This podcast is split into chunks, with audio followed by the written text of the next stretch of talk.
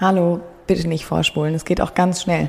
Am 22. September findet in Köln die Podcast Nights statt. Veranstalter ist das Team vom Gedankenmelodie Podcast. Lange Rede, kurzer Sinn. Wir sind auch dabei und freuen uns, wenn ihr kommt. Die Veranstaltungslinks findet ihr in den Shownotes dieser Episode oder geht einfach auf podcastnight.köln. Also schaut doch mal vorbei. Am 22. September findet das Ganze statt. Wir freuen uns auf euch. Ciao. Schmutzige Geschäfte. Hier kommt ein Mini-Krimi für euren Mittwoch. Die Hotline. Wer will mit dir die Stadt verlassen? Der Dumme oder der Verheiratete? Der Verheiratete. Das dachte ich mir. Bleib zu Hause, hörst du? Mhm. Ich weiß, dass du nicht auf mich hörst. Ich kann dich nämlich gehen sehen. Ich sage es nur, weil ich dir den Kummer ersparen will. Geh nicht blind durchs Leben. Ich kann dir den Weg zeigen mit der Kraft der Tarotkarten. Ruf jetzt an für eine gratis Seance. Wähl die 1800 355 3765. Um das Jahr 2000 treibt eine mystische Hellseherin namens Miss Clio ihr Unwesen auf den TV-Kanälen der Vereinigten Staaten. Zu später Stunde erscheint sie in Dutzenden von Dauerwerbesendungen, wo sie ihre Telefonhotline bewirbt. Psychic Readers Network. Im Fernsehen zeigt sie die Highlights von Telefongesprächen, die sie angeblich mit Anrufern geführt hat. Miss Clio beantwortet Fragen über Liebe, Leben und Tod, stets mit ernstem Gesichtsausdruck, aber einem weichen jamaikanischen Akzent und charmantem Humor. Auf unserem Instagram-Account könnt ihr euch ein Bild von Miss Clio anschauen. Neugierige Zuschauer können sich in die Sendung einwählen und sich von den Tarotkarten Vergangenheit, Gegenwart oder Zukunft erklären lassen. Lass dich nicht von Sex in dieselbe alte Situation bringen. Der Ex ist viel besser als der jetzige, weißt du? Ist der heiß geworden im Gesicht? Sie schämt sich, sie musste sich erst was zu trinken holen. Wenn er kapieren soll, dass es aus ist, dann musst du endlich aufhören, um zwei Uhr nachts zu ihm rüber zu gehen. Ich sehe noch eine andere Person, jemand, der älter ist als du, jemand, der dir finanziell weiterhelfen will. Weißt du, von wem ich rede? Und diese Person ist ziemlich verheiratet, stimmt's? Die Karten werden dich überraschen. Ruf jetzt an und probiere es gratis aus. Miss Clio behauptet, sie hätte eine Verbindung zur Geisterwelt. Deshalb wisse sie die Antworten auf alle Fragen ihrer Zuschauer. Sie sei nur das Medium, ein Sprachrohr zwischen der physischen und der spirituellen Welt. Laut ihrem Lebenslauf auf der Webseite von Psychic Readers Network hat Miss Clio die Kunst der Tarotkarten von einem Schamanenältesten in ihrer Heimat Jamaika gelernt. Ich bin eine Schamanin und ich habe meine eigene Schamanin. Sie hat mir alles beigebracht und ich gehe immer noch zu ihr. Sie ist eine 93 Jahre alte Frau und ich liebe sie über alles. Ich mache keinen Schritt, bevor ich mit ihr darüber geredet habe. Mein ganzes Leben in den letzten 25 Jahren habe ich ihr zu verdanken. Von dem abgesehen ist praktisch nichts über die sympathische Person mit ihren witzigen Redensarten und der bunten Garderobe bekannt. Aber die Geheimnisse rund um Miss Clio machen sie erst recht zur Sensation. Sie veröffentlicht Lehrvideos und Poesiealben. Ihre Werbesendungen inspirieren berühmte Komiker, wie zum Beispiel Dave Chappelle. Miss Clio ist so ziemlich jedem ein Begriff. Und in einem Zeitraum von fünf Jahren wählen fast sechs Millionen Menschen die Gratisnummer ihrer Hotline. Er lügt die ganze Zeit. Ich schleiche ihm nach, um die Wahrheit herauszufinden. Hasst er mich wirklich so sehr, Miss Cleo? Er hasst sich selbst, Schätzchen. Du kennst seine Familiengeheimnisse nicht. Aber dein Mann kommt aus einer sehr dunklen Vergangenheit, verstehst du? Ja, sein eigener Vater hat sich das Leben genommen. Der Teil mit der Gratisnummer ist nicht ganz wahr. Miss Clios Hotline ist nur für drei Minuten gratis. Danach kostet jede Minute 4,99 Dollar. Und die Gespräche dauern fast immer länger als drei Minuten. Drei Minuten gehen nämlich schon drauf, um die Personalien des Anrufers aufzunehmen. Name, Geburtsdatum, Telefonnummer und so weiter.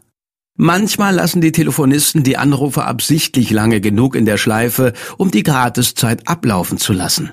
So sind die drei Minuten meistens schon um, bevor ein Anrufer überhaupt verbunden wird. Und wenn am anderen Ende endlich jemand abnimmt, dann gibt es keine Garantie, dass es auch tatsächlich Miss Clio ist. Es kann auch eine 19-jährige Studentin sein, wie Rebecca Bartell, die 2012 einen Online-Artikel über ihre Erlebnisse als Telefonhellseherin verfasst. Darin beschreibt sie, wie sie in ihrem Studentenwohnheim sitzt und Antworten auf die Fragen ihrer Anrufer von einem Skript abliest. Ihre wichtigste Aufgabe ist es, die Anrufer so lange wie möglich an der Strippe zu halten. Am besten geht das, wenn sie ihnen genau das sagt, was sie hören wollen.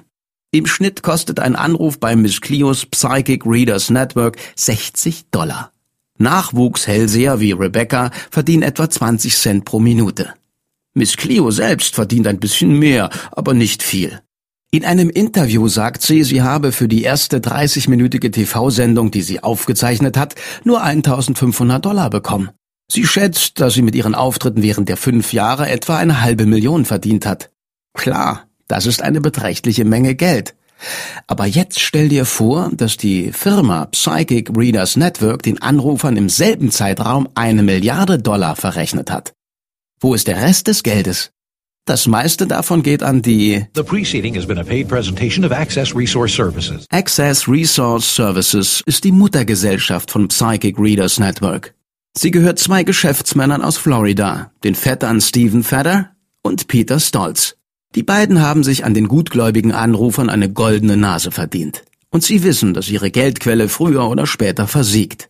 Also setzen sie alles daran, jeden letzten Cent aus ihrer Operation rauszuholen bis ihnen das Ganze um die Ohren fliegt.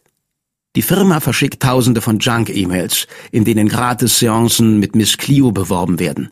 Sie stellt Anrufe von Minderjährigen in Rechnung, die nie nach ihrem Alter gefragt wurden.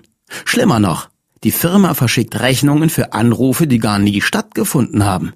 Und an Leute, die schon seit Monaten oder sogar Jahren tot sind.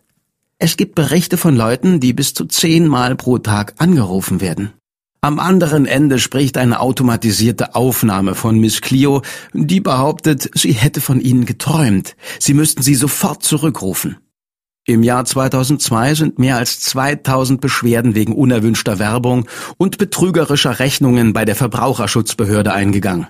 Access Resource Services hat über ein Dutzend Klagen in mehreren Bundesstaaten am Hals. Als die Rechtsstreitereien des Psychic Readers Network publik werden, sacken die Gewinne ab, was bald zum kompletten Kollaps des Unternehmens führt. Vor Gericht streiten Stephen Fedder und Peter Stolz ab, dass sie das Gesetz gebrochen haben.